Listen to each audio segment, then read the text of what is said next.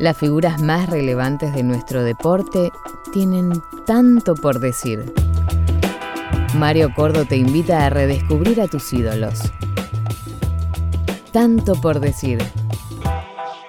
Su carrera profesional, como él mismo lo expresa, estuvo marcada por el nombre de Diego Armando Maradona. Aquella relación comenzó en la Navidad del año 1985 por la nota que debía escribir para el gráfico y se terminó transformando en una amistad que se extendió hasta este fatídico 2020.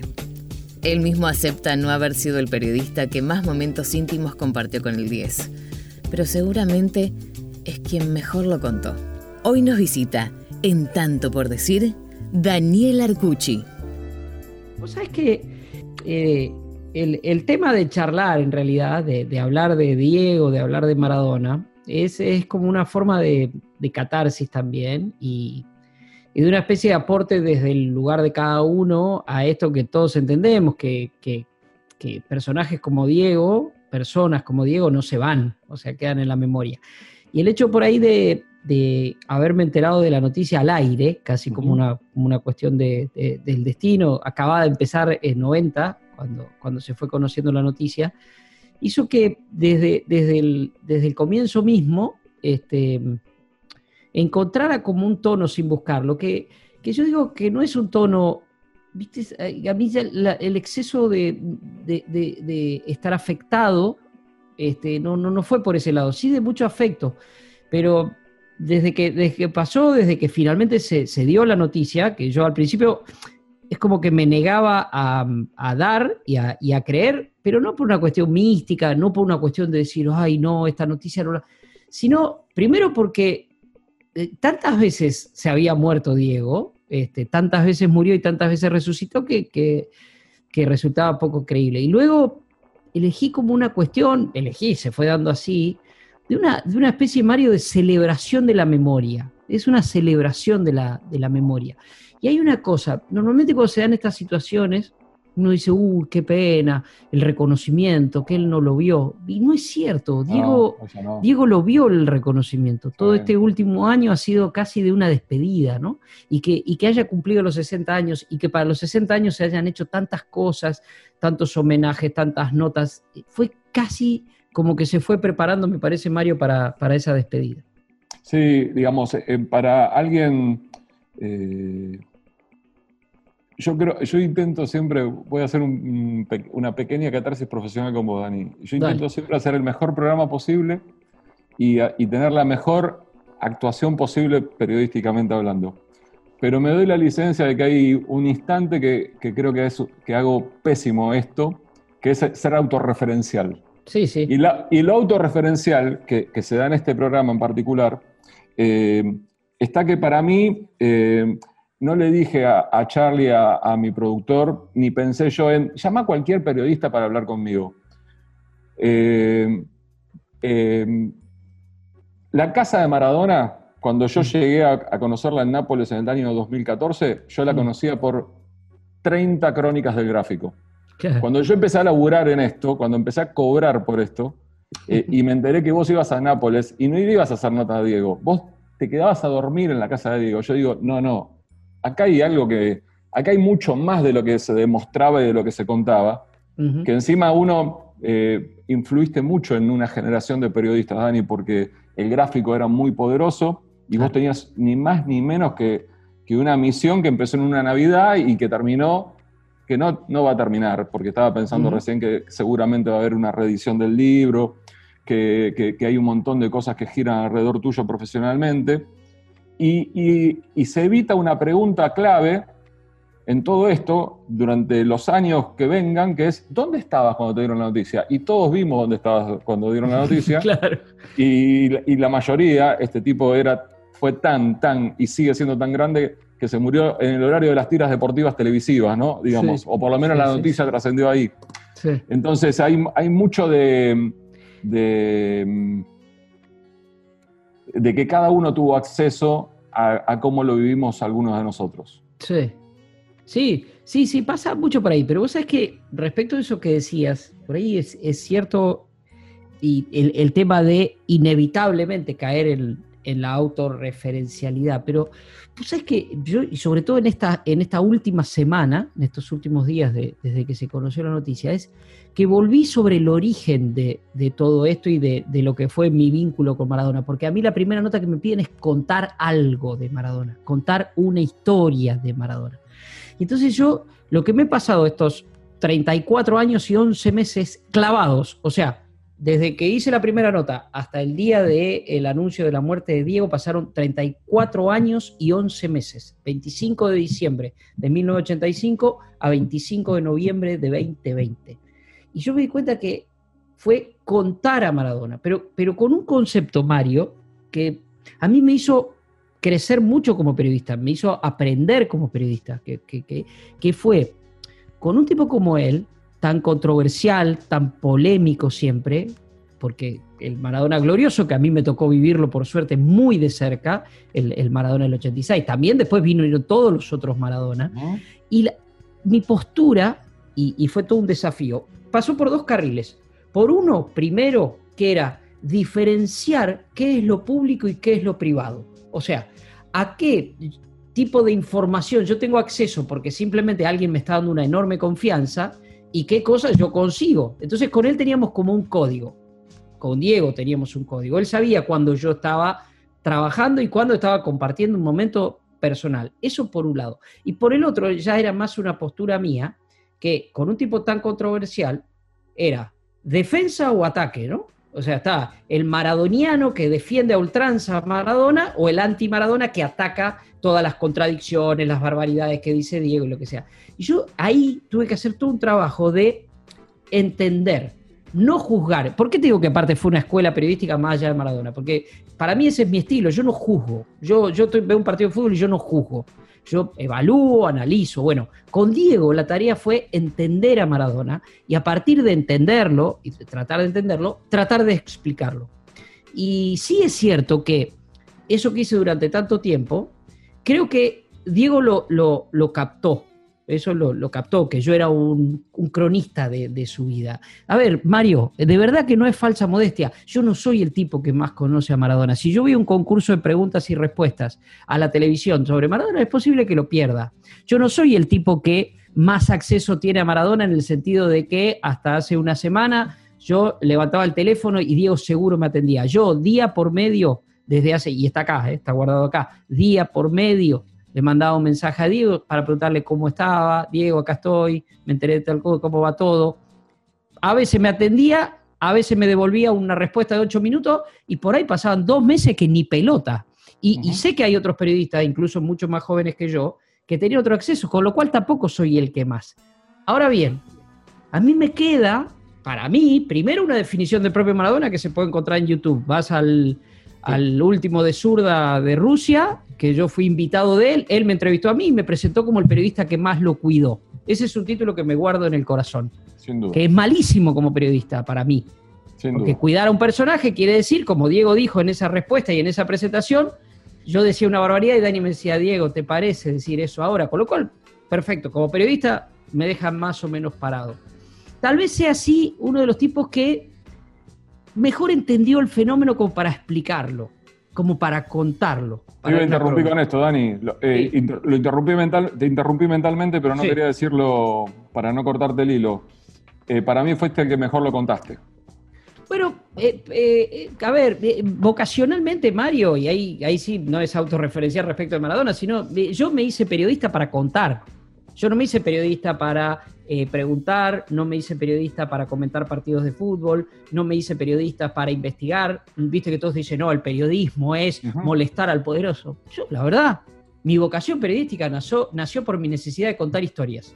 Fui a la cancha, como venía con mi papá, que íbamos a la cancha, íbamos a la cancha de Racing, porque somos hincha Racing, pero íbamos a la cancha de Boca, a la cancha de Chacarita, íbamos a ver, y un día volví a para, para para mi pueblo, y yo dije, esto lo tengo que compartir, lo tengo que contar, tengo que contar esta historia. Y me dije, esto, eh, ¿contar historias qué es? Bueno, es mi forma de empezar el periodismo. Después, obviamente, me fui desarrollando en un montón de cosas, fui editor. Bueno, esa vocacional yo lo apliqué con la enorme oportunidad que me dio la vida profesional, el gráfico en su momento, de contar a este tipo, que evidentemente después de todo esto que hemos vivido, estamos hablando del tipo tal vez más conocido del mundo. Digo, a ver, después de todo lo que ha pasado, eh, creo que tiene yo creo que Yo creo que a vos te debe haber pasado lo mismo, que en más de una oportunidad, ni hablar de esto que decías vos, de tantas de, tantos eh, veces que has resucitado, eh, imaginamos este día que, ocurrió, el 25 de noviembre. Lo, imaginamos. Superó todo. Lo que imaginábamos lo superó todo. Superó en Buenos Aires, superó en Nápoles. Y, si, vos tenías la, si vos tenías el deseo, como cualquier futbolero, cualquier argentino eh, que tenía ganas de despedir a Diego, y no, y no podías, y no querías, y, no te daba la situación como para ir a la Plaza de Mayo, ibas a Seguro La Habana, ibas a la cancha de Boca, ibas a la cancha de Argentino Junior, podías ir a la 2275. Por ejemplo, podías ir a la cancha de News, que vi la foto más increíble que uno puede ver en esa ciudad, que es gente con la camiseta de Central dejando una ofrenda floral en el Parque Independencia, ¿no? Ni más ni menos. Eh, te daba esa, se me pone la piel increíble. Sí, a mí también, cuando dijiste lo de... Eh, eh, yo creo que indudablemente no, no, no conocemos, no recordamos un funeral de estas características eh, sin un tinte político, porque no hubo un tinte político en ningún... Acá fue una expresión del pueblo, acá fue una expresión totalmente salvaje como, como el amor que Diego eh, propuso que nos tengamos eh, entre todos nosotros con él, ¿no? Y él con todos nosotros. Sí. Es que lo, trascendió todo y trascendió fronteras, digo, qué sé yo, desde Macron hasta los All Blacks. Y aparte, ¿sabes qué, Mario? Te das cuenta que no son eh, bueno, cosas de ocasión formales, eh, el club atlético tanto despide a... No, no, no, cada uno había una cosa como demasiado personal de la fibra a la que te llegaba y que te había tocado. Yo, mira, yo digo que hay periodistas, deportistas, eh, futbolistas puntualmente admirables. Ahora, Diego tenía y tiene una característica que para mí es la distintiva de todo, que es que emociona. Maradona emociona. O sea, eh, si, Maradona hubiera tenido una vida más normal, o sea, hubiera sido el tremendo futbolista que fue. Ponerle todo lo mismo, pero una vida más normal, una vida sin excesos, una vida sin transgresiones, una vida sin desmesuras, una vida sin contradicciones, no sería Maradona.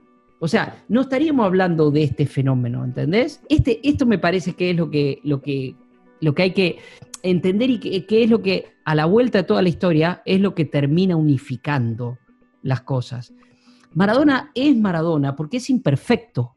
La, maravilla de Maradona está en su imperfección. No hablo del gol a los ingleses que es perfecto. Hablo del gol con la mano que sí tiene un rasgo de imperfección que es, este, bueno, burlar una, regla. Eh, la picardía, llamarle picardía, llamarle trampa, llamarle como quieras cada uno que le ponga. Pero bueno, pero eso es Maradona también. Y lo emocionante creo que pasa absolutamente por la felicidad.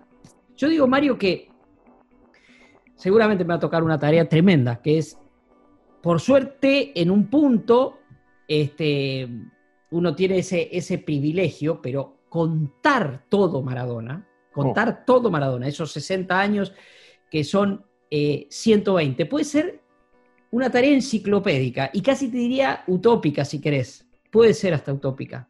Eh, pero también la podés resumir, no para contarla, sino para entenderla, en momentos, en algunos momentos. Y yo creo que ese Maradona que dio esa felicidad que dio en 1986 a la Argentina y que dio en 1986-87 a Nápoles, y desde esos dos lugares se trasladó al resto del mundo como decir, che, ¿qué es este fenómeno? ¿Qué es esto que pasa? Esa, esa cuestión. Bueno, eso es lo que explica básicamente a Maradona. Después vienen todos los otros elementos que lo hacen distinto. Sí, yo, lo que creo es que, viste cómo, se da en el, en el, ranking de boxeadores, que está el número uno y está el campeón por encima, ¿no? Sí. Y vos fíjate que en un montón de situaciones, esto que me pareció dentro de tantos posteos y dentro de tantos homenajes personales que le hicieron los deportistas, los futbolistas, el de Mertens, el, belga que es el máximo goleador de, de Nápoles, que dijo, perdón que pusieron mi nombre al lado del tuyo. Claro. Me pareció sensacional. Si vos vas a la historia de Boca, hay un máximo goleador, hay alguien que es más ganador que él, que salió más veces campeón en la selección argentina, en Nápoles, en Barcelona, eh, en un montón de situaciones. Ahora, el mejor fue él. Claro. todos los demás lo superaron en todo. El mejor fue él. Eh, mira, vos sabés que una cosa que surge, claro, vos no lo vas a explicar por números. Mira, todo, estamos en radio, pero para que la gente toque ves acá atrás, ahí es un archivo, eso todo es Maradona, es todo mi archivo personal. Y hay un montón de, partes donde dice estadísticas, por ejemplo. Si vos vas a las estadísticas de Maradona, no van a ser, sí, tenés números importantes, por ejemplo, en Argentinos Juniors, importante, fue goleador de campeonato argentino cuando era un chico y con Argentinos Juniors, sí, perfecto. Ahora. Cinco veces consecutivas, ¿eh? Sí, sí, sí. Cinco veces consecutivas. Totalmente, pero si vas a los números globales, no están a la altura de decir, pero pará, estamos hablando del mejor futbolista de la historia. Yo creo que el tema es que hay que entender, es que Diego trascendió el fútbol trascendió. Es, eh, creo que fue Zlatan Ibrahimovic que dijo que Maradona es una religión. Bueno, yo eh, en, tren de, hacer así comparaciones, yo digo que es un movimiento. A mí me recuerda mucho al peronismo Maradona. Eh, digo, por, mencionar un movimiento nuestro político en la Argentina. Pero me, recuerda porque también es difícil, cada uno lo encasilla donde quiere también. Es fácil enarbolar ciertas banderas de Diego. Yo creo que donde sí lo puedes encasillar. Diego ha sido un, alguien con conciencia de clase siempre. Y, creo que eso explica también sus contradicciones. El otro día estábamos al aire, ya cuando había empezado el, velatorio popular, y salió una chica y empezó a hablar muy serenamente y de golpe se quebró cuando dijo, dijo nunca perdió su, conciencia de clase. Yo dije, es, eso es brillante. ¿Por qué? Porque eso explica un montón de las contradicciones también. Cuando dice, no, mirá, sí, él habla de los pobres y era de izquierda, pero bien que, pero sí, él, él lo sentía así, era, yo salí del barro y ahora estoy acá. ¿Y qué? Sí, me, pongo este tapado de piel, como las veces que se ponía tapado de piel. ¿Y qué? Uso dos relojes carísimos. ¿Y qué? Sí, me lo gané, me lo gané. Eh, entonces, hay una conciencia de clase ahí en cuanto a, su rebeldía. Pero después, si vos querés recorrer la, historia de, Diego, incluso hasta política y su relación, que hablaba con un presidente, que hablaba con otro presidente, digo, ¿y, y que deja de ser Maradona? A ver, Maradona deja de representar la argentinidad como absolutamente nadie por haberse puesto una camiseta que era la bandera inglesa cuando recibió a, Queen. en la Argentina ya a principios de los 80, por haberse puesto la camiseta de Brasil cuando terminó Argentina-Brasil, eh, por usar la, camiseta italiana en pleno Mundial de Italia. ¿Deja de ser argentino? No, es Argentina. Casi diría que es la argentinidad en su expresión más pura, con cosas buenas, cosas malas, con el talento y con la fanfarronería, eh, con, la capacidad para, de resiliencia y con la trampa. Eh, con todo eso es Diego, con todo eso es Argentina también Maradona. Imagínate que, que, pudimos, tuvimos la posibilidad, por, por, las dudas, aclaro que estoy hablando con Daniel Arcucci, eh, que tuvimos la posibilidad estos días de ver que tuvo relación con absolutamente casi todas las camisetas del fútbol argentino. ¿no? Porque obviamente que nadie se iba a animar con la de River, pero fue una tapa de gráfico en el 80. Tapa de gráfico. Poniéndose la camiseta, creo que la había cambiado con Pasarela, me parece, un partido que gana de Argentino 2 a 0 y que, y que el Pato le ataja un penal. Eh, pero tiene relación con absolutamente todas. Racing dirigió, Independiente, siempre se dijo que en, la niñez era hincha Independiente, Golbocha, Lanús, Banfield, un montón de equipos. A ver, Mario, se, eh, yo creo que se es hincha de Maradona como se es hincha de un club de fútbol. Además, sos hincha de Maradona. O sea, esto es así.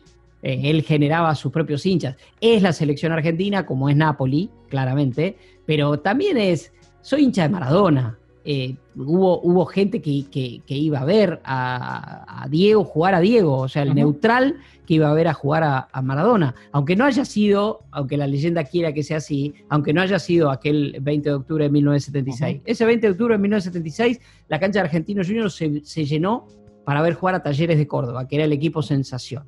Esa es la verdad. Y les debutó Maradona, que se venía hablando ya que podía debutar en cualquier momento. Pero es así, o sea, a partir de ahí sí se iba a ver a, Diego como siendo hincha, hincha de, Maradona, como si fuera un club, como si fuera este, eh, realmente tu, propia camiseta.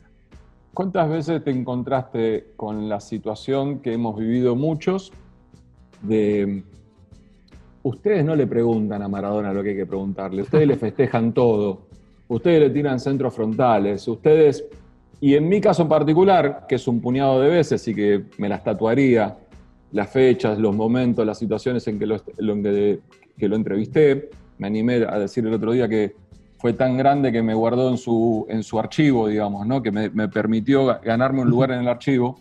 eh, hay eh, situaciones que las vivís, resiento más dimensión cuando Maradona se te para al lado. Es decir, yo he ido a casamientos, que el casamiento está divino, llegó Diego, se terminó el casamiento.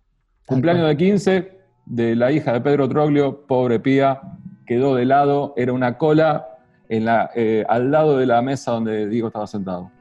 Eh, ¿Cómo, entre comillas, cómo defendiste eso? ¿Cómo, cómo, cómo confrontaste esa situación, ese reclamo de X, de vos nunca le preguntás lo que hay que preguntarle, vos nunca le incomodás? Me lo facilitaba mucho Diego, me lo facilitaba mucho él, porque él, él decía, bueno, cuando en la época de los grabadores, ¿te acordás? Decía, bueno, yo le decía, bueno, Diego, estamos grabando, estamos trabajando. Y, y él decía, pregúntame de todo. O sea, pregúntame de todo y yo contesto.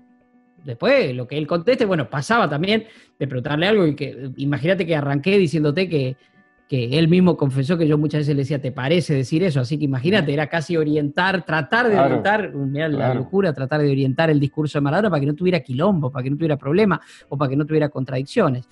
Pero, pero lo usaba de esa manera. Eh, también es cierto, Mario, que Diego me, me, me cuidó muchísimo muchas veces. Él eh, me, sacaba de su órbita cuando él estaba muy mal. O sea, y a cambio me llamaba cuando estaba bien.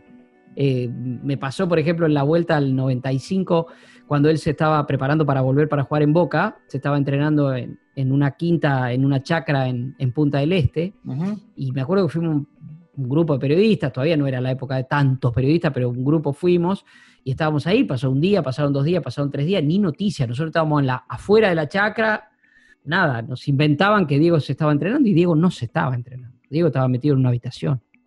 Al cuarto día, Diego salió, nada, qué sé yo, nada, nosotros estábamos esperando ahí, de golpe vemos que viene alguien hacia la, hacia la tranquera y me dicen, Dani, dice Diego que pases. le digo, voy con fotógrafo, estaba con Fabián Mauri, un fotógrafo que me acompañaba mucho. Sí, sí, claro que sí. Y, y, bueno, bueno, sí, sí, dale. Pasamos los dos y cuando llegamos, Diego se estaba entrenando realmente al lado del casco de la, de la, de la chacra ahí, de la casa. Vos sabés que era increíble porque los que estaban ahí eran toda gente que a mí me conocía toda la vida, pero nadie me, ni me dio la hora, ¿eh? me paré al lado, nadie me dijo nada. Hasta que Diego terminó de hacer pasadas, estaba haciendo unas pasadas, se acercó, me dio un beso y me dice, gracias Dani, quería que me vieras entrenar. Una vez que siguió corriendo, vinieron todos los demás a saludarme. O sea, Diego me había dado la bendición. Entonces vinieron todos los demás a, a saludarme, pero a mí, aparte de eso, que yo le llamo la bendición, me quedó el concepto de que él quería que yo lo viera bien. Cuando estaba mal, me sacaba.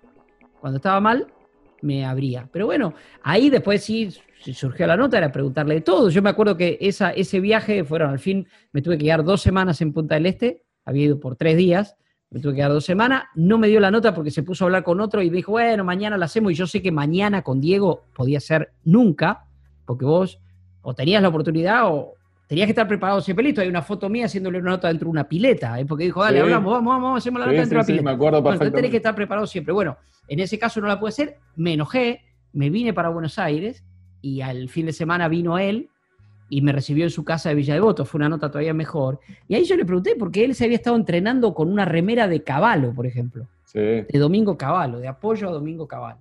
Y él tenía una explicación para todo, porque decía, pará, tenés al Che, tenés al Che en el brazo, a Fidel Castro en la pierna y a Domingo Cavallo en una remera. Y tenía una explicación para todo. En ese momento me dijo, mira, yo expreso lo que, lo que muchas veces expresa la mayoría. En ese momento, Domingo Cavallo, más allá de sus ideas económicas, era, se había metido con las mafias, era época de peleas mafiosas este, graves en la Argentina y él se había metido un poco con las mafias. Entonces a él le gustó que el discurso de alguien que se metiera contra las mafias. Entonces se puso a caballo. Pero entonces era preguntarle por sus contradicciones, ¿entendés? Otra vez cuando no se iba nunca en 1989, te acordarás, después de la Copa América de Brasil, que tenía que reincorporarse al Napoli, empezó la Liga Italiana y él seguía acá y no sabíamos dónde estaba. Yo le hacía guardias incluso, hasta que un día me atendió y le dije, Diego, en Italia se está hablando de, de la camorra y se está hablando de la droga. Se lo planteé, no era como una ahí vuelvo al no juzgar. No se lo planteé como, yo no soy un juez, no era que le estaba haciendo una pregunta. Sí, sí, mostrarle un diario italiano y decir, mira, están hablando de esto, punto. Ah, ¿Qué es esto? Bueno, ¿qué decís? Bueno, ¿qué tenés para decir de esto? Este, y, después las cuestiones estas que te decía antes de, a ver, primero que él me sacaba de ciertas cosas. Yo nunca lo vi a Diego en alguna situación de esas que vos decís. Oh". Pero él que me sacaba y decís, pero pará, y cuando yo me enteraba de algo porque estoy hablando con la familia o algo, me estoy enterando porque me dan una confianza tremenda y decir, mira, estamos compartiendo acá un momento a ver qué se puede hacer, o porque yo soy un hábil periodista que indagando me voy enterando de esto. Ahora, nunca, y no creo que me vaya a acelerar a mí, diciendo, mirá qué bien que está Diego, miren qué bien cuando yo sabía que estaba mal. Seguramente vas a encontrar en esa nota una cosa tratando de explicar qué fue lo que pasó. Eh, eh, lo pensaba hablar más adelante, pero prefiero no perder el hilo de la conversación. Eh, ¿Cuánto hacía que lo veías mal anímicamente? ¿Cuánto hacía que sabías o que él te había mostrado que estaba mal anímicamente? Esta cuestión de que nosotros no pudimos creer que, ¿cómo Diego va a estar mal por la muerte de los padres? Si mm. Diego superó cosas tremendas, pero es mamá y papá. Lo que hemos sufrido la pérdida de mamá y papá es un dolor que yo, como digo siempre, desde por la experiencia de haberlo vivido, te acostumbras a vivir con el dolor, no lo superas nunca. Mira, yo creo que eh, de Diego, a ver, Diego, hay, hay, un Maradona que vos podés cortar en, 1990. O sea, un Maradona hasta 1990, mira de dónde estoy hablando. Y otro Maradona a partir de, de 1990, a partir del Mundial de Italia, a partir del doping del 91, que tiene mucho que ver con, no que, sea perseguido, pero sí con que le quiten todo tipo de protección a problemas que él ya venía teniendo. Pero yo te marco un quiebre ahí. El siguiente quiebre, tenés que ir otra década más, en 2000, este, con todo lo, que, todo lo que le pasa a principios de 2000. De 2000 para acá, eh, se, se, empezaron a dar esto, esto que yo llamo la vida de Maradona hecha de muertes y resurrecciones constantes, cada vez esas muertes empezaron a ser más seguidas y cada vez las resurrecciones empezaron a ser más costosas. No te olvides que entre 2000 que te estoy diciendo y 2010 que fue técnico de la selección de Brasil, vos tenés un Maradona que si yo te hago simplemente de esa década, 2000-2010, yo te hago una cronología con las caritas de Maradona más representativas de cada uno de esos años, si yo te la pongo en orden como corresponde, vos me decís, no, Dani, me estás mintiendo, acá le rasco. Esta tiene que ir adelante y esta tiene que ir atrás. vos tenés el Maradona de 2004, que pesaba casi 90 kilos. Maradona casi 90 kilos, mide un metro 68 Maradona. Este, y el Maradona de 2005, que parecía más joven que el Maradona de 2000. El de la noche del 10. El de la noche del 10, ¿entendés? ahí tenés. Y después, Divino, flaco, fachero. lúcido, eh, lúcido, pero lúcido de una manera chispeante, capaz de hacerse una nota a sí mismo en un trabajo espectacular, este, capaz de conducir un programa con el Vasco y Cochea. Ahora, sí es cierto que después de 2010, yo creo que después de 2010 empieza la cuestión que tiene que ver también con lo anímico, aparte de lo de salud, y ahí empiezan las pérdidas también. Doña Tota y Don Diego es central. Yo pasé con él, curiosamente, 30 años después de la primera nota que fue en una Navidad, no en una Nochebuena como quería el gráfico que fuera, fue en una Navidad, pasé la Nochebuena invitado por Maradona 30 años después en el mismo lugar, en la misma casa. Y ese Diego ya estaba muy golpeado. Fue la primera Navidad sin Don Diego y sin Doña Tota, sin ninguno de los dos estaba con toda la familia, y ya era un Diego muy golpeado. Era un Diego que tenía muchísimo que ver, Mario, con la historia argentina, eh, viviendo en Dubái, porque ese Maradona vivía en Dubái, era como el, el, prócer viviendo en el exilio, ¿viste? Esas cuestiones tan argentinas del prócer vivir, y a partir de ahí este, fue un deterioro. Yo miro para atrás, y por eso creo que te lo dije hace un ratito, pero qué, mal, qué bien que estaba cuando estaba mal. O sea, si vos me preguntas a mí, el, Maradona de 2010, de técnico de la selección, vos lo ves y decís, mira que está. Y yo, a ver, yo comparado con el, Maradona, pero yo lo veo ahora y digo, ¿por qué decía que estaba mal ahí Diego? si comparado con las últimas versiones que vimos. Y, luego el deterioro final, te diría que los últimos dos años, los últimos tres años, fueron realmente este, muy, muy duros, con un tema que, que no dejaba mucho, mucha salida. Eh, porque eh, yo digo que Maradona, y esto es real, no es una deducción, él no se sentía Maradona. O sea, él sentía que para ser Maradona tenía que hacerle un gol a los ingleses todos los días. Esto no, se lo, no lo podías convencer de que ya no necesitaba, pero no lo podías convencer antes tampoco cuando quiso ser entrenador. Yo, yo no quería que fuera entrenador. Para mí un mito no puede ser entrenador de fútbol. Ser entrenador de fútbol debe ser una de las profesiones más injustas que tiene el fútbol, que dependes de otros, que depende de un resultado. Sí, pero es un mito. ¿De qué estamos hablando? ¿Cómo un mito? Y él se enojaba por eso. Y él se enojaba, pero él quería, ¿por qué quería? Primero porque el fútbol era su vida. Este, pero, pero también, mira, Mario, yo te voy a, te voy a leer algo Pará, eh, ¿lo podemos leer después del corte? Dale, dale. Después del corte te voy a leer algo que le pregunté cuando Diego tenía 40 años. Me encanta, me encanta porque aparte, aparte de realmente yo sí me siento un especialista para hablar de notas tuyas escritas por, por, y de Diego. Hacemos una pausa y luego sigo charlando con Daniel Arcucci. Tanto por decir. Dani, eh, por, cómo dejamos el bloque anterior, te quiero preguntar, eh, ¿qué fue lo primero que escribiste después del 25 de noviembre? Mira, vos sabés que, bueno, fue un día tremendo, de una intensidad, porque al enterarme de la noticia estando al aire, eh, la verdad que me la pasé hablando, el programa se extendió, yo después tuve que hacer el programa de radio acá en el Club 947, este, Arqueros, y cuando terminó arquero, viste, cuando no tenía ni noción de la hora. Y estaba acá en este mismo lugar donde estoy ahora. Este, en, mi, estudio, que como ves tiene la camiseta de Diego atrás, todo, y tenía la tele puesta acá, y era como una, como una sensación rara de no saber bien dónde estaba. Empecé a, responder llamados, obviamente llamé a Claudia y, eh, a Dalma, era lo primero que, que, como que quería hacer. Y, estaba, era una especie de estado de shock. Y yo decía, tengo que escribir algo, pero no quiero caer, otra vez, volvemos al principio, no quiero caer en lo, en lo autorreferencial. No quiero caer en lo que, en, lo que, digamos, estaba todo el mundo como diciendo, uy, lo que yo viví con Diego, ¿dónde me pasó? Y estoy buscando exactamente, exactamente lo que, lo que escribí, porque tenía, no tenía que ver conmigo directamente. Y buscando, buscando, encontré una foto Mira, que tiene que ver con la noche del 10. Insisto que estamos en radio, pero yo te la voy a mostrar. No, no, pero eh, hay, muchos, hay muchos pasajes del, programa que a mí me gusta mostrarlo en redes sociales, así que vale, Ahí está, mira, ¿ves esta foto? Esta foto es absolutamente inédita, absolutamente inédita. Ajá. Esto eh, fue, yo estuve, hice una nota para La Nación que se llamó 48 horas en la vida de Maradona, que incluía estar con él en el, en el programa. Grande programa. Esta es una imagen muy rara de Diego entrando al set y, se cruzan las luces y se está persignando Diego. Y vos sabés que estaba esa tarde acá, estaba con, mi novia, con Pía, y, me dice, Dani, ¿viste esta foto?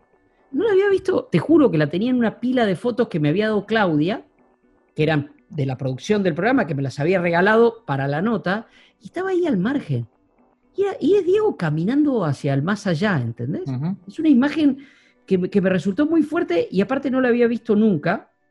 Y, dije, bueno, voy a usar esa y la, y, la, y, la hice un librito y la contrasté con una tampoco tan vista de un festejo en México 86. México 86, partido de Bulgaria es, o no, Bélgica, Bélgica. Contra Bélgica, festejo contra Bélgica. Y ya que me preguntaste, mirad, esto es lo primero que me salió a escribir, lo primero que me salió a escribir. Escribí, tantas veces se murió y otras tantas resucitó, que todavía resulta difícil dar, dar por cierto eso que dicen por ahí.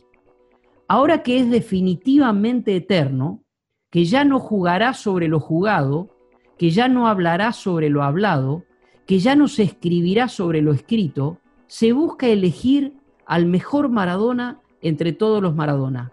Y aunque el camino más sencillo conduce naturalmente hacia el de México 86, cuando a los 25 años se convirtió en mito, es posible tomar otro camino más complejo para hacer escala en cada una de sus resurrecciones. Tan argentino Maradona que vivió levantándose, primero desde su origen hasta la cima, después de cada caída a una nueva esperanza, hasta hacer creer que era inmortal y no era inmortal, pero ahora es inmortal. Esto fue lo primero que escribí, sentado acá donde estoy, sentado acá en este mismo lugar donde estoy brillante. Me, genera, me generas tanta admiración y tanta sana envidia, Dani, a la hora de apretar teclas, pero aparte de eso, eh, me parece que es, eh, es genuino, es, es, sentido, pero al mismo tiempo objetivo, o tratar de ser lo más objetivo posible. y quiero preguntarte algo que, yo siempre lo pensé, y mucho más cuando empecé a, a trabajar, que la relación que vos tenías, ¿podemos decir amigos? Sí. Desde 2014, y después te cuento por qué, yo empecé a decir que era amigo de Maradona. Antes no, antes de 2014 no. Listo, ahora, ahora en la respuesta me lo decís. Eh, vos trabajabas en un medio poderosísimo. Eh, es difícil hoy hablar de un medio gráfico poderosísimo, pero el gráfico era muy poderoso, muy poderoso por la historia, por lo que significaba, por la expectativa que generaba, porque los protagonistas eh, los goleadores de la fecha preguntaban, ¿soy tapa? Cuando llegabas al vestuario te decían, ¿soy tapa, no? Comas, Graciani, Alzamendi, Francesco y quien sea. Eh, Funes. Y, y muchas veces el gráfico ha sido muy duro con Maradona. Durísimo. Eh, despiadado, para decirlo de alguna forma. Sí, absolutamente. quiero saber cómo lo vivías profesionalmente Quiero saber a la distancia eh, cómo lo tomás, quiero saber cuántas discusiones. Nosotros todos laburamos donde podemos, donde nos abrieron la puerta. Eh, pocas veces elegimos dónde laburar, casi nunca elegimos dónde laburar los periodistas. Pero quiero, quiero saber si con todo lo medido que sos y con todo lo cauto que sos, si en algún momento dijiste, me voy de acá, no puedo seguir trabajando en un lugar que lo tratan tan mal a un tipo que a mí me abrió la puerta de su casa. Sí, sí, a ver, eh, eh, empiezo por lo último que me preguntaste. Después te puedo contar el desarrollo de cómo fue eso. Pero en 1991, en abril de 1991, le dije a Aldo Proyecto, yo renuncio, yo me voy. Em, había, estábamos un viernes, me acuerdo, en la redacción del gráfico. En el gráfico se trabajaba de martes a viernes y el domingo. Es decir, nuestros días francos eran sábado y lunes.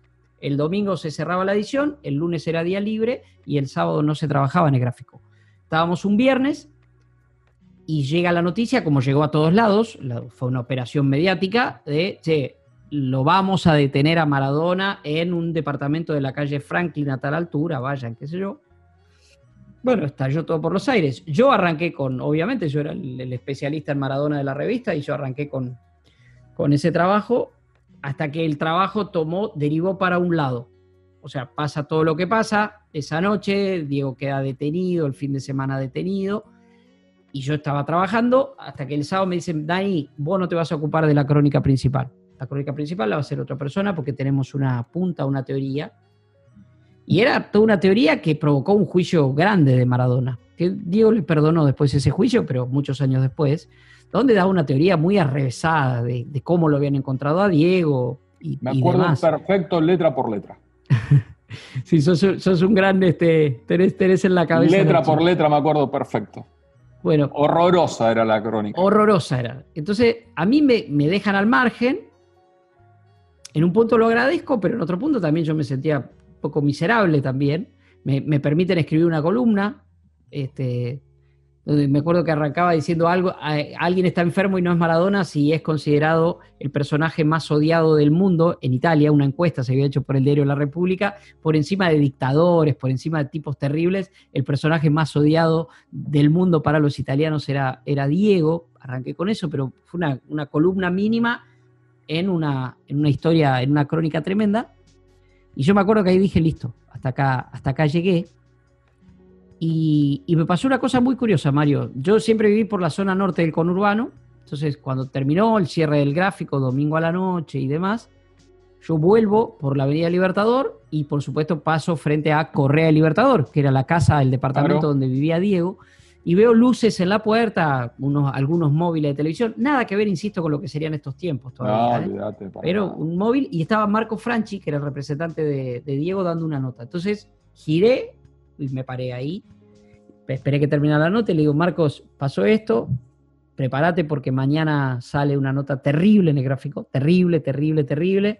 Yo no la firmé, pero no me exculpo y le digo, te aviso que le dije a Proyecto que, que me iba de la revista. Y Marcos, una cosa muy curiosa, Mario, estaba casi eufórico. Y me dice, no, Dani, no, no, no, no. No, te necesitamos ahí. dice, esto es el, esto es, el, es un nuevo comienzo. Diego acaba de tocar fondo. Esto es un nuevo comienzo, esto es un nuevo comienzo. Y, te necesitamos ahí, necesitamos quien, quien cuente a Maradona desde adentro del gráfico. Tiene que ver también con el poder que tenía la revista, ¿no? quien cuente. Bueno, le digo, bueno, qué sé yo. Al día siguiente, en mi día libre, Marcos me llamó y lo visité a Diego, me acuerdo siempre, en el séptimo piso de Habano y Segurola. Era un, no sabes lo que era, Mario, era un... no en Correo Libertador, no en Correo Libertador, sino en Habano y Segurola. Perdón, Correa y ¿Qué te dije? Claro, por eso, no, Correa y Libertador. Correa y Libertador. Esto es Núñez enfrente de la ESMA. Sí, enfrente de la ESMA. El edificio que está justo enfrente de la ESMA. Bueno, fui ahí y, me recibió para. Estuve charlando con Diego en el séptimo piso, que estaba como guardado en el séptimo piso, se estaba preparando toda una serie de cosas. Y bueno, y decidí seguir. Pero a partir de ahí, claro, el, el, vínculo de Maradona con el gráfico, que ya había tenido sus problemas en el 82, pero eran otro tipo de problemas, mucho más futboleros, empezó a ser muy tortuoso, estaba en juicio y me recibía a mí. O sea, entonces inventábamos todos unos códigos para que yo tuviera las historias, pero nunca podía parecer que él me estaba dando la nota a mí formalmente. Entonces yo siempre inventaba que le había dicho algo a alguien. Yo las historias siempre las tenía por, por, su generosidad y por él. Y siempre fui esa voz de, Diego ahí. A ver, yo el gráfico, de todos modos, de todos modos, no, casi te diría principalmente, eh, Mario, el gráfico me dio esta oportunidad de, de contarlo a Diego. Y yo creo que al, final de camino después tuvimos muchas veces así, esas idas y vueltas de él con el gráfico y ahí en el medio, y él llamándome, no, esto lo quiero contar en el gráfico, como cuando se cumplieron 10 años de México 86, por ejemplo, que él quiso hablar para el gráfico, o en el 95 cuando, cuando volvió a jugar en Boca, quiso hablar para el gráfico, ¿entendés? Había todo un vínculo, pero que a mí, esto es lo que te decía antes, me fue forjando periodísticamente, porque cada cosa yo la tenía que medir muchísimo. Sí, había que, surfear la situación Ir por, el, eh, ir por el medio haciendo equilibrio constantemente, como si fuese fácil hacer equilibrio con un personaje como Maradona. Eh, y con, y con, la, con la potencia y el poder que tenía, eh, que tenía el gráfico. No quiero dejar pasar porque hace 14 años decís que sos amigo de Diego. sos, bueno entrevistando. no, más o menos. la, la, cosa sí, fue en 2014 y yo te voy a explicar por qué ah, 2014, perdón. Sí, sí, yo nunca me arrogué esto, ya te dije, el ser más nada de Maradona. Hay seguramente periodistas que son, que son hasta más amigos que yo y no sé, qué sé yo. Eh, a mí me gustó siempre ese lugar. Y siempre fue, la vía fue yo preguntarle a Diego, yo preguntarle a Diego, yo preguntarle, más allá de que, a ver, eh, tengo una foto acá de una de mi, hija menor, eh, él la tiene en brazos, me acuerdo que fue en el bautismo de Janina, que se hizo ahí eh, en, un lugar lindísimo de Palermo, qué sé yo. Digo, conocí a mi familia, pero siempre era yo preguntándole a Maradona. Y en 2014, finales de 2013, principio de 2014, yo no andaba bien anímicamente. Y había empezado con esto de correr, eh, que me ayudaba muchísimo. Y, y en un momento, a través de Claudia, Diego se enteró que yo no andaba bien. Entonces me empezó a preguntar qué me pasaba y me dijo, ¿y por qué corres tanto? ¿Por qué corres? ¿Por qué corres tanto? No, bueno, entonces le conté que me ayudaba mucho anímicamente, que estaba decaído, que me había pasado algo que le pasa a muchísima gente, una separación y qué sé yo. Y, me invitó a Dubái, a correr el maratón de Dubái. Le dije, no, le comenté en enero se corre un maratón lindísimo en Dubái. Te venís, te venís, yo te invito, sos mi invitado. Y me invitó a Dubái. Y me invitó, ningún cero interés de que le hiciera una nota y que contara que era el entrenador del algo. Nada, nada. Quería que yo estuviera bien. Y hablamos un montón en ese viaje. Y corrí el maratón con una remera, con una camiseta de la selección argentina. Y le digo, mira, voy a correr con esta camiseta de la selección. Bueno, dámela que te la firmo antes de correr. Y agarró y me firmó en la espalda, Dani, ya ganaste. Y yo corrí con esa remera. A partir de ese momento era que hablábamos todo, y él me pregunta por la morocha, que es mi novia, ¿cómo anda la brasileña? Me preguntaba, ¿cómo anda la brasileña? Eh, nada, y yo empecé a sentir que ya, ya decía un tiempo que yo no corría por conseguir una nota de Maradona. Yo no corría por, por, por correr, no quiero decir de correr, sino de ir detrás de una entrevista con Maradona, una primicia de Maradona. quería que estuviera bien. Eh, y nada, y él tuvo varios gestos de, de amistad y de lealtad. Dos años después de ese 2014, cuando en 2015, en realidad un año y medio, cuando todavía se estaba jugando la Copa América de Chile, yo me acuerdo que vuelvo y me llamaban de Editorial Sudamericana, me llamaban, me llamaban. Yo andaba dando vuelta a la idea de un libro de Carlitos Tevez, la idea, yo digo, no quiero que me llamen porque, a ver, lo quiero mucho a Carlito, pero no tengo vínculo con él, ponerme a trabajar en un libro, lo que significa. Pensé que era eso, no sé por qué, hasta que el director de, la editorial me dice, mira, Dani, por favor atendenos, te estamos llamando por un tema de Maradona. Entonces cuando atiendo, me dice, mira, nosotros tenemos un contrato con Diego, a la firma, ya está listo, ya está todo acordado para que Diego cuente en primera persona cómo ganaron la Copa del Mundo. Se cumplen 30 años en 2016. Y nos dijo que si vos no arreglás, él no firma.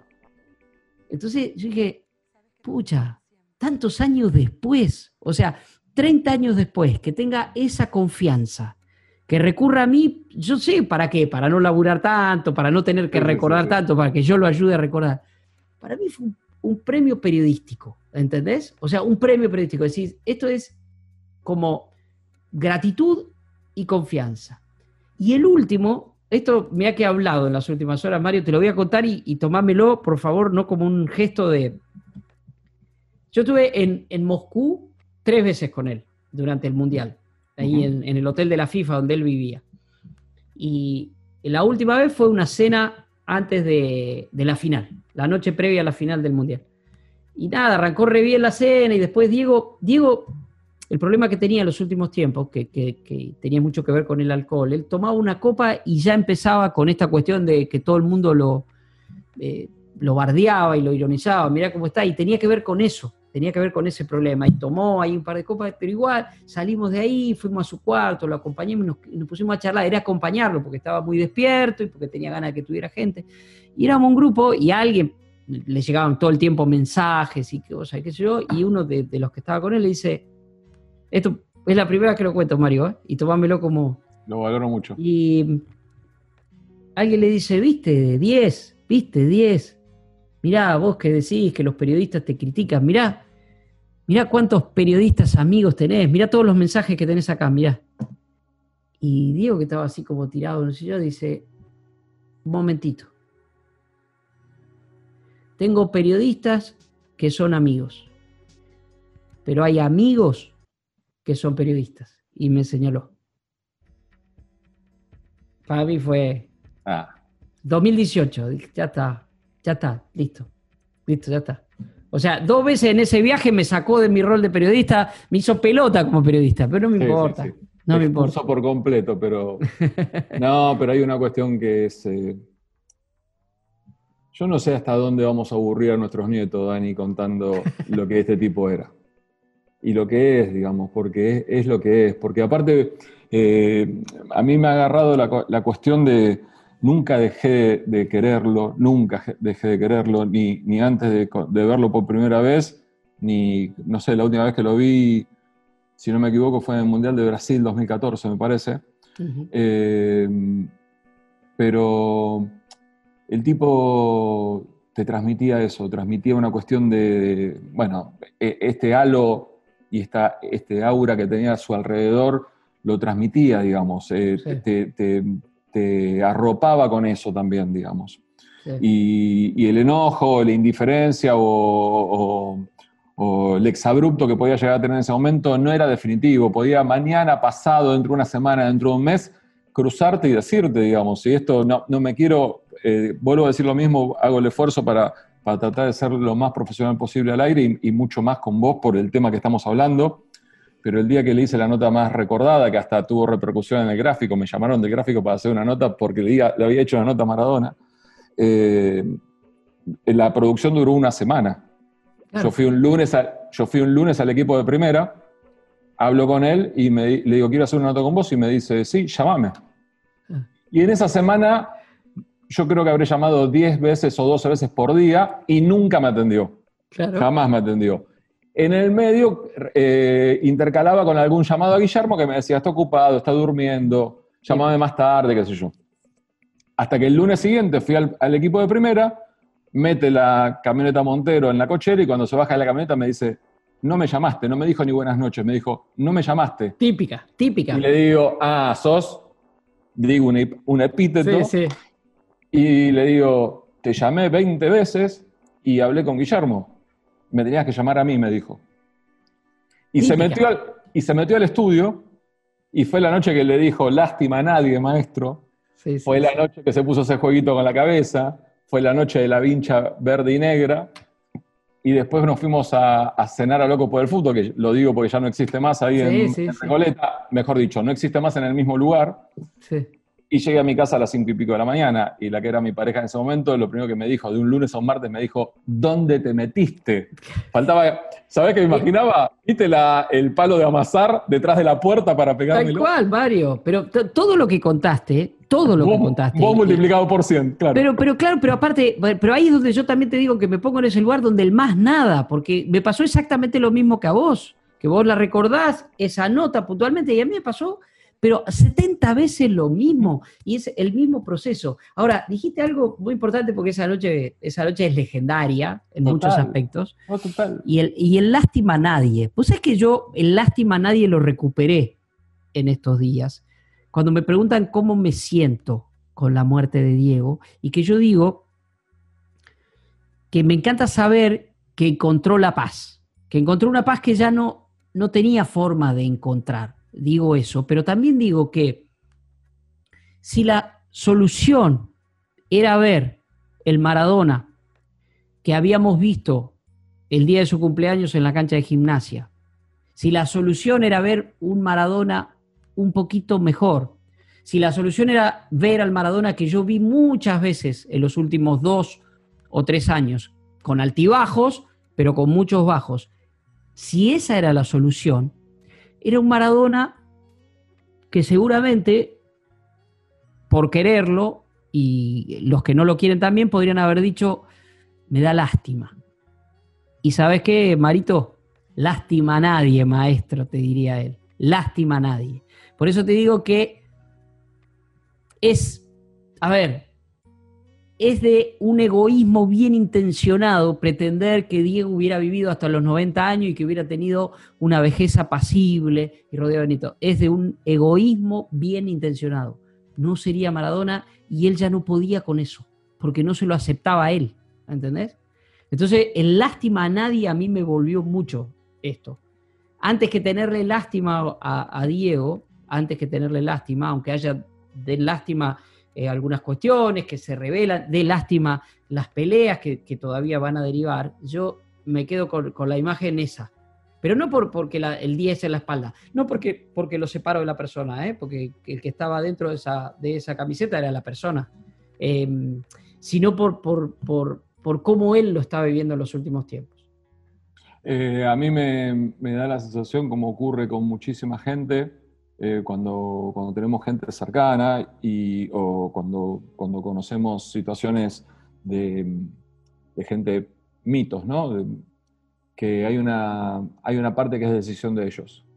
Sí, y, yo creo que, y yo creo que Diego hace tiempo que había tomado la decisión de, bueno, vamos a hacer un, un, reconocimiento popular, vamos a ir cancha por cancha, vamos a recorrer todas las provincias, me van a poner un, un trono en cada cancha para que yo me siente vamos a, ir a un club bien sufrido, con gente que, ha tenido pocas posibilidades de, festejar en su vida, en donde sea, mi imagen sea, le dé esperanza, le dé alegría. Y, vamos a ir recorriendo por todos lados y ovaciones. Y el último partido con público que estuvo fue en la bombonera. Boca campeón, Dani, por favor. Pero ni, pero escúchame, Arcucci, haga, una, haga algo ficción de Maradona, no tenés la capacidad de hacer la realidad de él, no tenés la capacidad de describirlo. Por eso, Mario, mira, toda esa descripción que vos hiciste, me parece que es un lugar común y, un lamento que, tiene, seguramente también desde la buena intención, tiene que ver con la angustia, con la tristeza, decir, qué lástima que no vio todo esto, Diego. No, error. Diego lo vio todo esto. Lo vio todo. O sea, el último año de Diego si tuvo algo, olvídate de lo futbolístico, olvídate que Gimnasia se salvó el descenso, olvídate cuántas veces fue a Estancia Chica, olvídate la influencia futbolística que descubrió a Paradela, no importa nada de eso. Lo importante de ese paso de Diego por Gimnasia fue el homenaje en vida. Fue ir a cada cancha y que en cada cancha se pelearan por ver quién le hacía el homenaje más genuino, más sentido. Entonces yo me pongo a elegir y digo, uy, el de Independiente, qué maravilla, ese, ese guiño constante, a vos eras hincha de Independiente, Diego, con Bocini, con el Chivo Pavoni, con los que él había nombrado, con Bertoni, con esa entrada. Eh, bueno, te digo, no, el de Newells, que justo coincidió este, con su cumpleaños 59 y donde él fue técnico y Maxi Rodríguez con la... No, el de Talleres de Córdoba con esa... Y, no, el de Huracán, donde Diego dijo, acá hice el mejor gol de mi carrera, que no es el gol de los ingleses, acá en esta cancha. Puta madre, tenés que hacer cola para ver cuál es el mejor. Entonces, lo digo y se me pone la piel de gallina. ¿Qué mejor homenaje? fue una despedida, o sea, fue, fue un camino. Y yo digo una cosa también, Mario. Nosotros, nosotros, y el que ama a Maradona, no es que veía a un tipo que iba caminando rengueando. Veía, lo veía con el 10 en la espalda. Lo veías con el 10 en la espalda. Y los 60, número redondo, terminaron siendo un homenaje también. Todas las notas que se hicieron son las típicas notas de necrológica. O sea, si querés, pero no necrológica porque lo estás llorando lo está celebrando, está celebrando su vida. ¿Qué hizo este tipo durante 60 años? Bueno, hizo todo esto, todo esto. se mandó todas estas cagadas y se mandó todas, estas, logró no todas estas cosas. No le quedó ninguna, llenó el álbum. Eh, lo, que dijiste de los 60 años, vos sabés que yo tengo un toque con el tema de los números. Es la primera vez que lo cuento al aire, la primera vez que lo voy a contar al aire, no el toque, sino esto. Siempre a mí me llamó la atención que mm, lo de Diego era 30 10 del 60, que sumaba 100, todo múltiplo de 10 y que se murió a los 60 en el 2020, que da 100, todo múltiplo de 10. No, no, totalmente. Yo digo, no, esto estaba. No, lo vimos nosotros, no lo vimos ni lo quisimos ver. Y afortunadamente es, esa cuestión del misterio que necesitamos para que, para que el tipo sea, por más que, por ejemplo, vos hayas sido tan privilegiado de que no haya, no haya misterio, que los muros de la casa no eran tan altos para vos. Eh, eh, necesitamos de eso, pero al mismo tiempo hubo un montón de, un montón de indicios. Dani, ¿podemos escuchar un poquito de música? Pero claro, claro, por y, supuesto. Y después seguimos charlando Dale, con Daniel Arcucci, obviamente, charlando de Diego Maradona. Tanto por decir. Dani, ¿por qué un tipo tan sentimental, tan familiar como Diego, em, eligió tan mal por momentos sus compañías? Mira, eh, Ahí, hay un tema que, obviamente es bien, bien actual, ¿no? Porque eh, se habla el entorno de Maradona. Y acá hay, el último entorno es el que, el que bueno, termina conviviendo con la muerte de, Maradona y por tanto eh, se mira hacia allí en, en, busca de responsabilidades. Pero si vos vas para atrás te encontrás con el clan Maradona cuando Diego llega a Barcelona. Por Barcelona. Eh, y después del Gran Maradona, Capabianca Coppola, cuántas cosas se han dicho de Guillermo. Y yo digo, a veces hay como.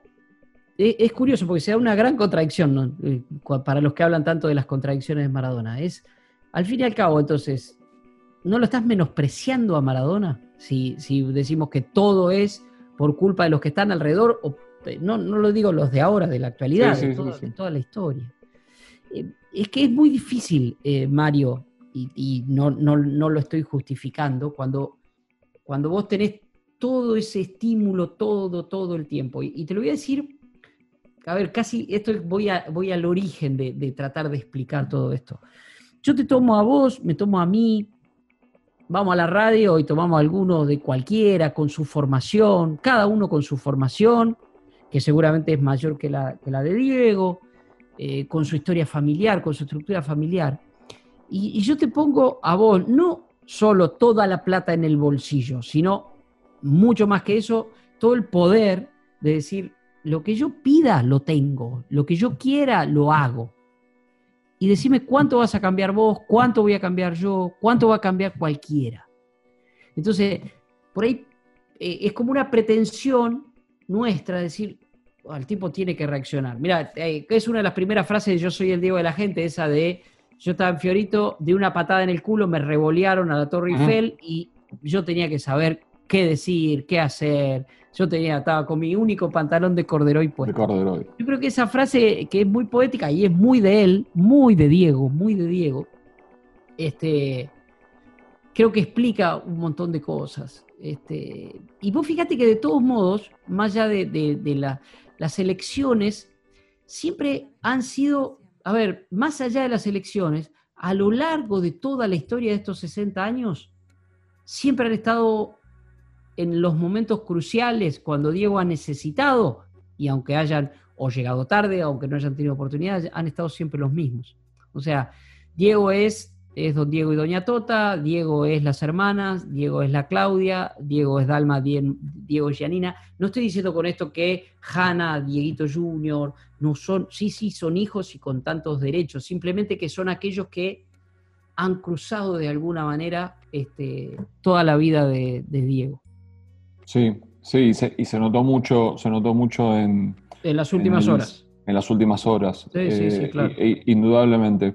Eh, y aparte hay una cuestión que, como bien lo decías vos, de la cuestión de el subestimarlo por, por momentos, también hay una cuestión de que no, no, no, era que te metías en la vida de Maradona porque vos eras un crápula y tenías acceso. Entraba el que quería él también, ¿no? Obviamente. Totalmente. El que, el que tuvo es porque Diego quiso, ¿eh? Y el que salió fue porque Diego quiso también. También hay mucha gente muy bien intencionada que salió porque decía, mira, yo no puedo y no estoy de acuerdo. Pero eso después volvía, qué sé yo, Fernando Signorini es uno de ellos. Yo siempre digo, Fernando, si vos ves las fotos de Diego y los videos de Diego de, muchas épocas, buenas y malas, ahí Fernando está siempre ahí. Sin embargo, no es que estuvo todo el tiempo.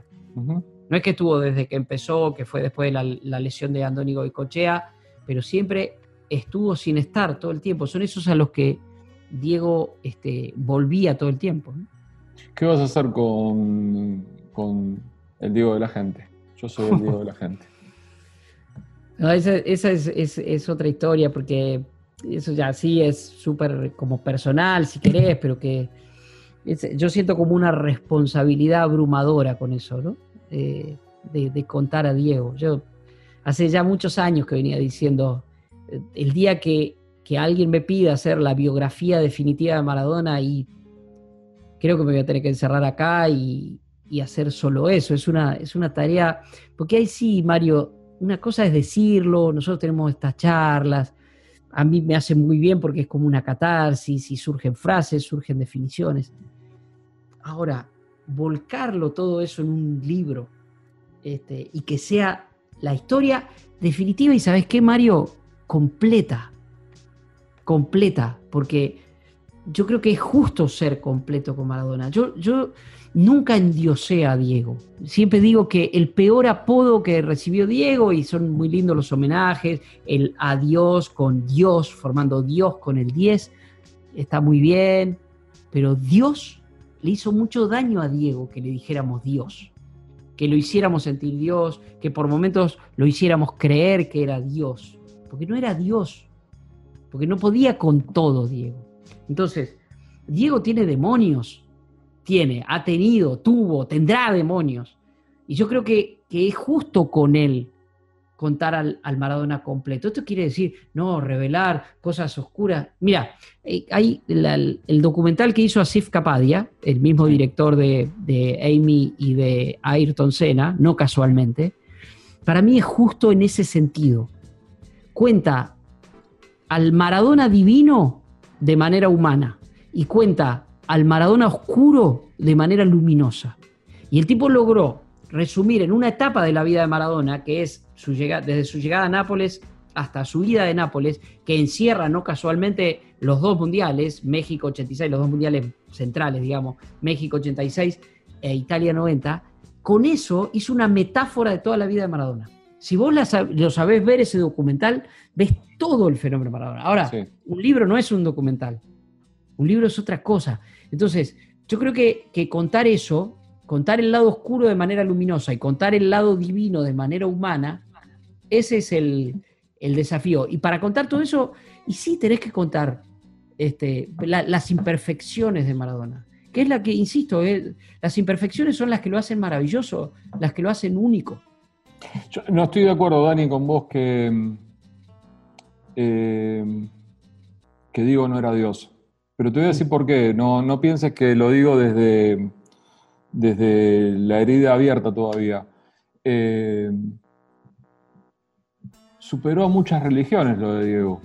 Sí. Eh, vos fijate, porque una cosa es que el homenaje en, el fútbol argentino, a mi entender un poco pobre con respecto a lo que hicieron en otros lados, eh, también está el homenaje del futbolista, ¿no? Pero no el homenaje en muerte. El día que cumplió 60 y Zidane mirando a la cámara y diciendo, Diego, 86, la hostia, y se, me, se me pararon todos los pelos porque digo, este tipo que fue grande de verdad, futbolísticamente hablando, campeón del mundo, habla, te das cuenta que el tipo estaba hablándole a su póster, no le estaba hablando a alguien que podía llegar a ser futbolista. Sí. Y, hacer un minuto de silencio en un partido de cricket en Bangladesh. Sí, no, no, sí. ¿Entendés? Y, ves todo lo que ves y seguís viendo y vamos a seguir encontrando y vamos a seguir viendo. Eh, con una potencia y una, y una esperanza que daba él, que era la que muchas veces tiene la gente con la religión, Dani. Eh, a ver, eh, eh, a ver, a ver si no. Yo, creo que no estamos en desacuerdo. Lo, mismo que te estoy diciendo ahora a vos, se lo dije a, los chicos de la iglesia maradoniana que en su momento me invitaron a, escribir el prólogo de su libro. Yo le decía, mire, yo estoy en desacuerdo con esto de decirle Dios, pero yo te entiendo, el de, lo de ellos y lo tuyo también, es en un sentido figurado. O sea, yo cuando digo no es Dios, es que, a ver, uno tiene una imagen de Dios, cada uno con su creencia, cada uno con su religión, como, como alguien todopoderoso, que puede con sí mismo y, puede con los demás. Te entiendo, te entiendo perfectamente. Cuando lo pones en ese lugar de decir, bueno, ¿qué me da? Me da paz, o me da alegría, o me da felicidad. Yo creo que lo que digo, que, que a ver, ¿qué, ¿qué, te da la creencia en un Dios, cualquiera sea? Este, te da como una especie de tranquilidad, porque si no, como que la vida que es, es algo finito, mira, termina acá, listo, ya está. Creer en algo te da paz. Yo creo que es esto. Eh, tenés un gran dolor y me, encomiendo a Dios. Eh, tengo que hacer algo, un trabajo, le pido a Dios que me ayude, una fuerza sobrenatural. Yo te entiendo en el calificativo y en esta sensación de, de poco clasificable, pero yo lo pongo en el lugar del tipo que te dio felicidad. No es que te dio paz, que te dio felicidad. Perfecto, y te entiendo, es, un Dios de la felicidad. Yo cuando digo es, ¿sabes en qué pienso, Mario? Más en, el daño que le hizo a él esa, esa cosa de, que lo consideren Dios. Porque es un peso enorme.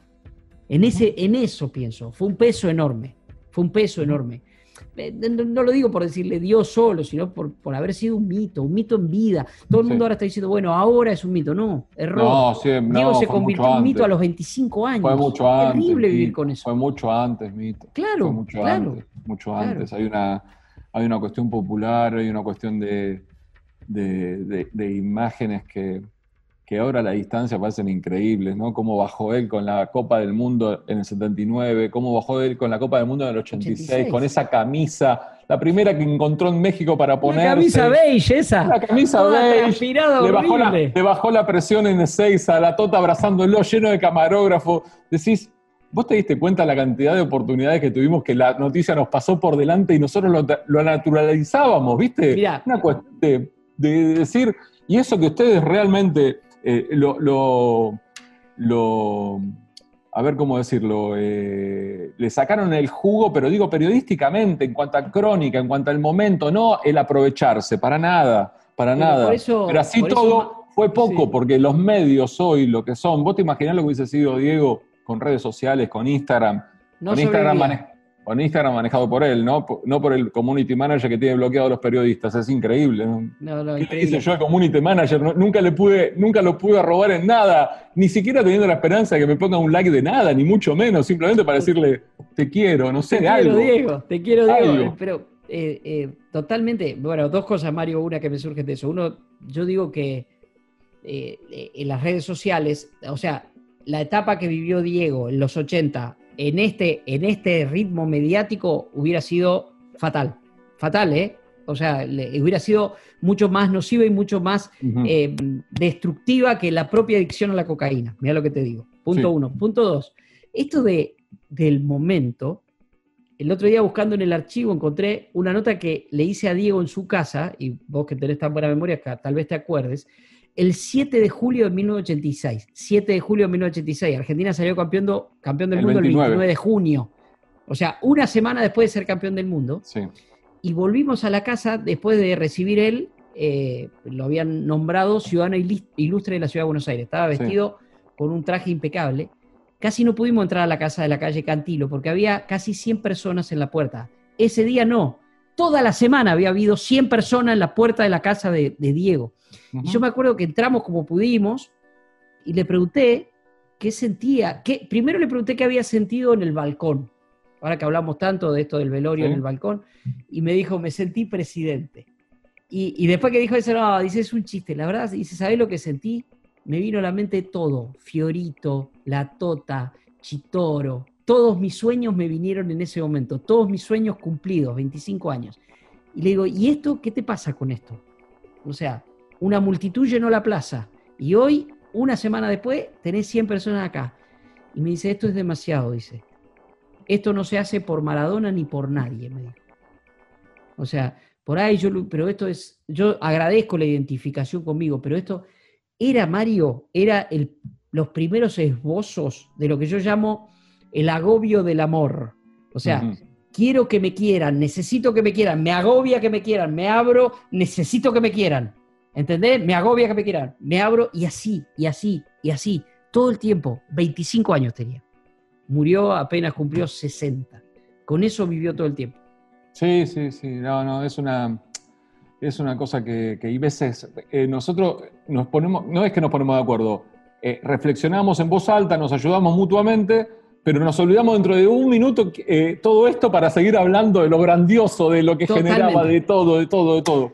Totalmente, totalmente. Dani, voy a, volver al, comienzo para, para, despedirte y para agradecerte. ha habido varias veces a Italia más de 10, y la mayoría por cuestiones profesionales, pocas por cuestiones de, para decirlo de alguna forma, personales o de placer. Placer no, porque en el trabajo hay mucho placer para mí. Pero un día dije, no es posible que yo no conozca Nápoles. No es posible, no es posible. Entonces, eh, tenía solamente una semana y me encontraba con mis amigos en Europa, pero tenía una semana y, esa semana me fui solo a Italia y busqué, eh, no, hacía, no tenía que buscar nada, era vía Scipione Capeche 3, yo lo tenía incorporado porque abajo de todas esas, abajo de todo el texto aparecía la firma tuya, y dejé todo en el hotel, y encima dejé todo en el hotel y tenía, eran las 10 de la mañana y tenía que, tomaba la, la cámara a las 14, una cosa así. Entonces dije, ¿puedo dejar todo acá en la recepción? Sí. Salí, me tomé un taxi, me subí y le dije, vía Scipione Capeche 3 y él taxista se dio vuelta y me dijo, argentino. Sí, le dije, obviamente, ¿qué, voy a hacer? Y fui ahí, me saqué unas fotos y miré y me sentía en Abbey Road, ¿viste? Me sentía en, en Graceland, me sentía en, en cualquier lugar mitológico y has influido mucho en, una generación de periodistas, Dani. Eh, yo sé que intentás, eh, y lo lográs muchas veces, manejar el equilibrio, manejar eh, la cautela, ser medido, ser muy autocrítico. La autocrítica de cualquiera cree que comenta fútbol, que lo hace bien, mientras comentaba fútbol y, te, criticaban, la pueden hacer solamente un tipo con tu capacidad y con tu, con tu profesionalismo. Y y no era casual, no era, no, no, no, no era fácil, no era que era una cuestión de total, Dani es colega, trabaja en la radio, yo, yo quería hablar con vos de este tema, por todo esto. Mario, muchas gracias. Yo, en serio, yo eh, me siento realmente gratificado porque, porque digas eso, pero me, me, encanta, ¿sabes qué, Mario? Que no digas el más algo. Nada.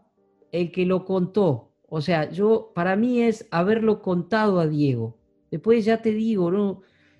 El, que más lo conoce, el que más. No. A ver, sí, el que más lo contó. Y de parte de él, sí, que él haya dicho públicamente el que más lo cuidó. Eh, para mí, eso después de 35 años que se van a cumplir en, esta Navidad, es, es, muy gratificante. Y simplemente que, aparte de agradecido con vos, que, sepas vos y que sepan todos, que yo soy muy consciente de que a mí, Diego, eh, cambió mi carrera profesional y por supuesto cambió mi vida también. Y, por eso yo he tratado de ser siempre tan, tan respetuoso con él y tan respetuoso con los demás que eh, me preguntan por él, como, como en este caso vos. Y te lo agradezco de verdad, de corazón. Si a mí, cuando me pregunta todo, che, Dani, ¿cómo te sentís? Yo me siento bien, me siento en paz.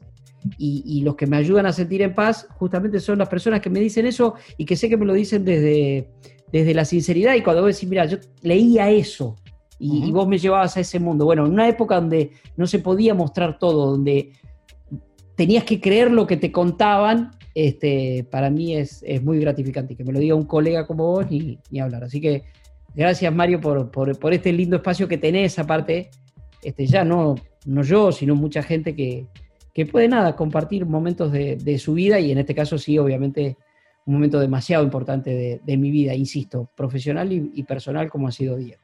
Sin duda, sin duda. Dani, te mando un gran abrazo, espero verte pronto y, y gracias por el tiempo y la generosidad. Gracias a vos, Mario, un placer. Un gran abrazo. Tanto por decir, una charla entre amigos en Club 947.